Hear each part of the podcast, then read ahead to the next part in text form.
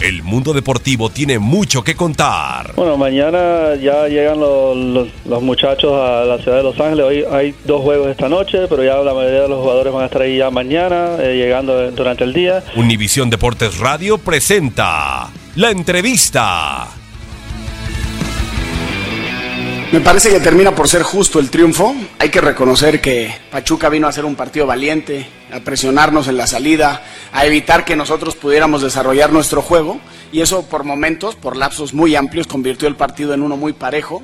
Me parece hasta cierto punto atractivo para la afición, con actividad constante en, ambas áreas, a lo mejor sin tantas acciones de peligro real, pero sí con cierta eh, actividad constante y a pesar de eso, me parece que nosotros, con base en los parámetros que procuramos nos distingan, tuvimos un comportamiento muy digno y, insisto, a mi entender, con justicia nos llevamos los tres. Sí, bueno, siempre hay cosas por mejorar. Es eh, evidente que ante una, incluso el día que ojalá sea muy pronto se dé una actuación redonda, eh, ese día también habrá que mejorar cosas, pero será siempre, como bien dices, mucho más sencillo y con un grupo tan noble, tan dispuesto al trabajo, tan generoso, tan solidario, créeme que las correcciones se tornan mucho más sencillas. No, no yo siempre me he expresado con respecto al arbitraje, alguna vez que ya lo mencioné, eh, me mantengo al, margen de ese tema, eh, conozco su profesionalismo, lo mucho que trabajan y siempre les, les, les he profesado y les profesaré un gran respeto y admiración por cómo ejercen esa compleja profesión.